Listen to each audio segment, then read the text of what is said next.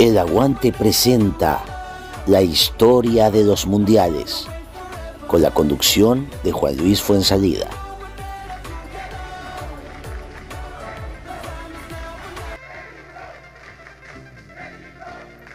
¿Qué tal amigos? ¿Cómo están? Soy Juan Luis Fuensalida y seguimos repasando la historia de los mundiales.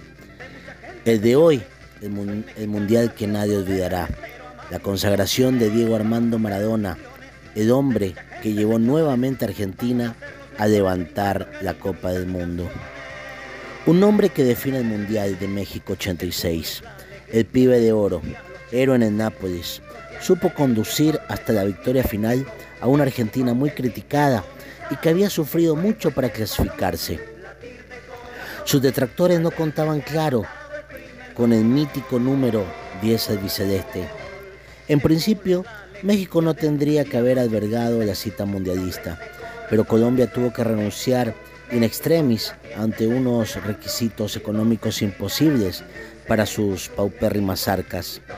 La tierra del mariachi y el tequila no defraudó, sobre todo por el entusiasta público local que intentó olvidar con goles los 35 mil cadáveres que había dejado el catastrófico terremoto de un año antes. El único inconveniente fue la hora de los partidos, que por exigencias de la televisación directa a Europa se disputaron a mediodía bajo un sol asfixiante. Las grandes sorpresas de la primera vuelta fueron Marruecos, que empató sin goles con Inglaterra y Polonia y venció a los portugueses 3 a 1, lo que la convirtió en la primera nación africana en clasificarse para octavos de final y Dinamarca, debutante en el Mundial, que con un fútbol muy vistoso pasó octavos venciendo a la República Federal Alemana 2 a 0, Uruguay 6 a 1 y Escocia 1 a 0. Las esperanzas de los daneses se truncaron en octavos de final ante una España muy crecida que la goleó por cinco tantos a uno, cuatro de ellos obra del delantero de Real Madrid, Emilio Butragueño. A pesar de semejante envión, el buitre no pudo repetir sus hazañas en cuartos, donde España perdió ante los Diablos Rojos belgas en la tanda de penales. En cuartos se pudo disfrutar de los dos mejores partidos del Mundial. En Guadalajara, el Brasil de Zico y la Francia de Platini, flamante campeona de Europa, ofrecieron 120 minutos de gran fútbol con victoria final francesa 1 a 1 tras la prolongación 4-3 en penales. Francia agotada cayó en semifinales 2 a 0 frente a una Alemania federal muy irregular, pero que lograba como siempre superar todos los escollos. Pero sin duda, el Mundial pasará de historia por Inglaterra-Argentina. Después de un primer tiempo insípido, Maradona marcó el primer tanto del encuentro en el minuto 55. El Pelusa saltó con el portero Peter Shilton, que quedó con las manos vacías, porque el argentino metió antes un puño y lo envió a la red.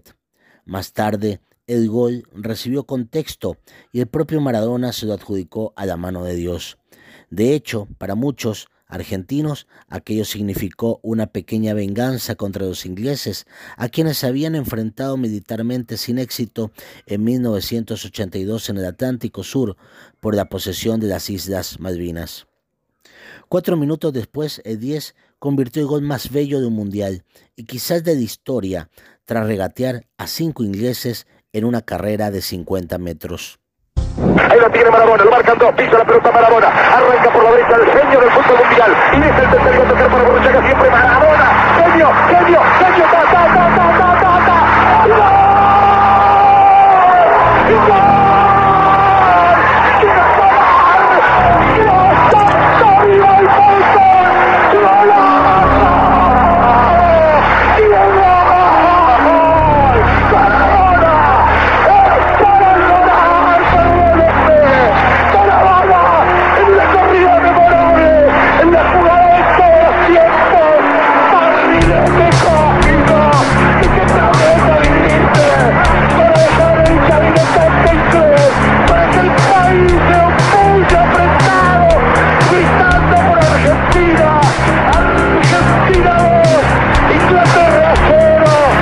Lineker, máximo goleador del torneo con seis tantos, salvó la honra inglesa al convertir a nueve minutos del cierre.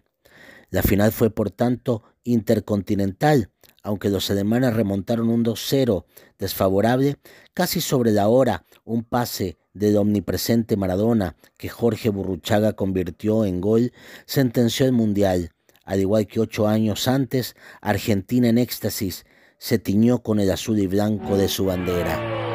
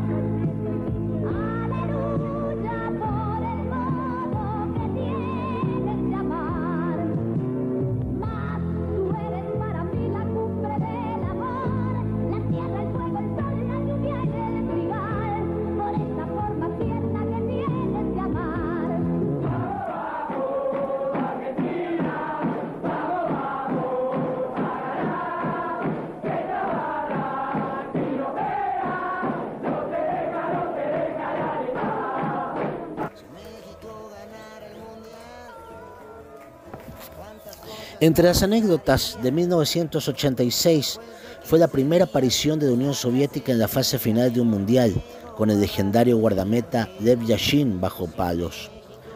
En la primera fase se conformaron seis grupos de cuatro equipos, de los que se clasificaban los dos primeros y los cuatro mejores terceros.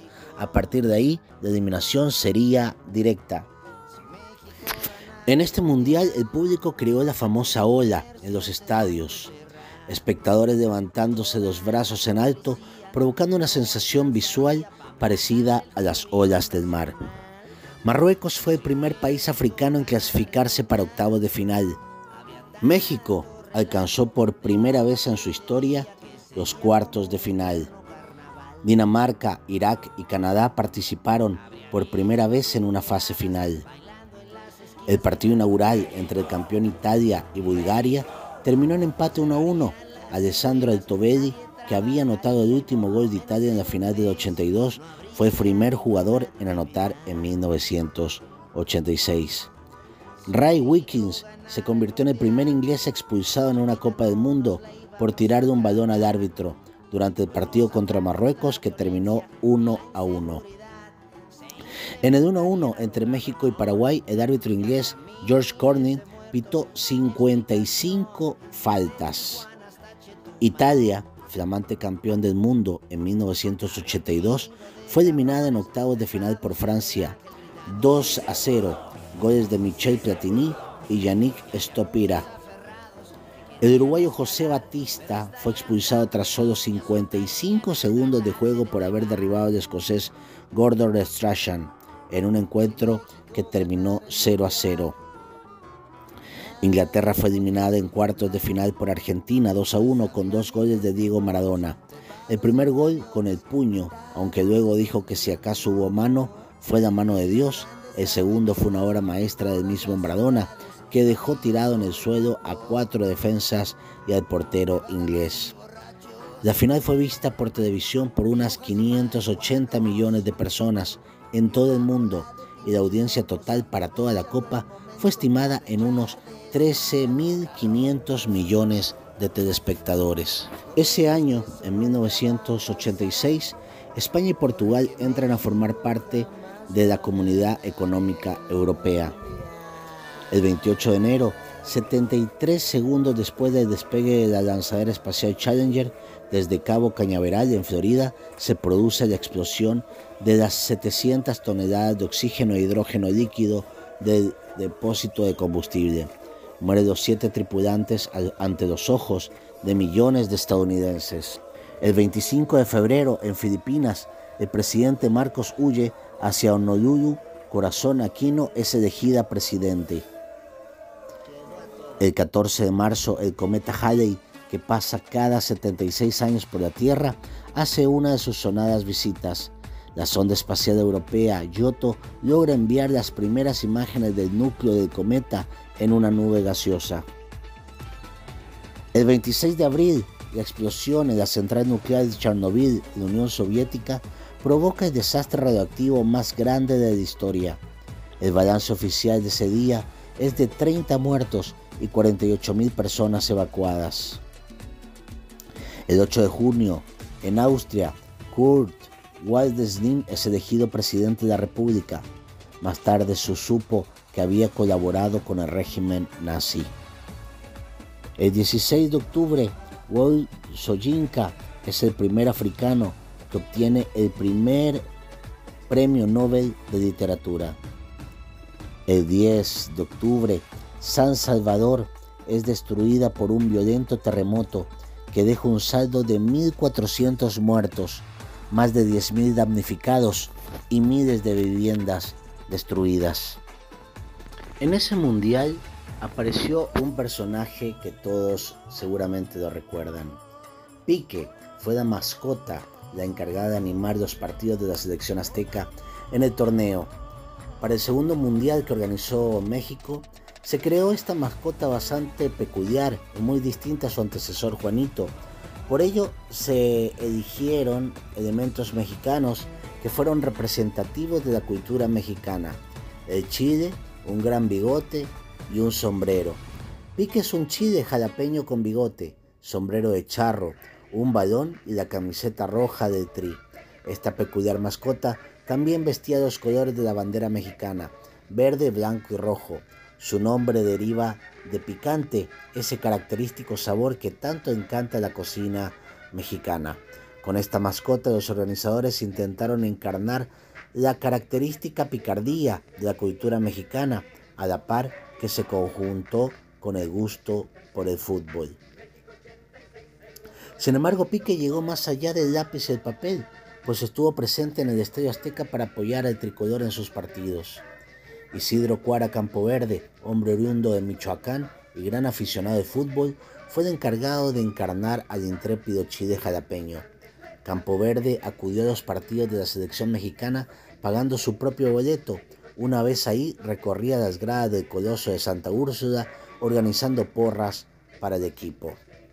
Y así como Pique causó sensación, también la canción de Juan Carlos Avara que se titulaba El mundo unido por un balón, con su mensaje de alentar a la unión, la paz y la alegría, sobre todo entre países latinoamericanos, eh, se escuchó durante la Copa del Mundo.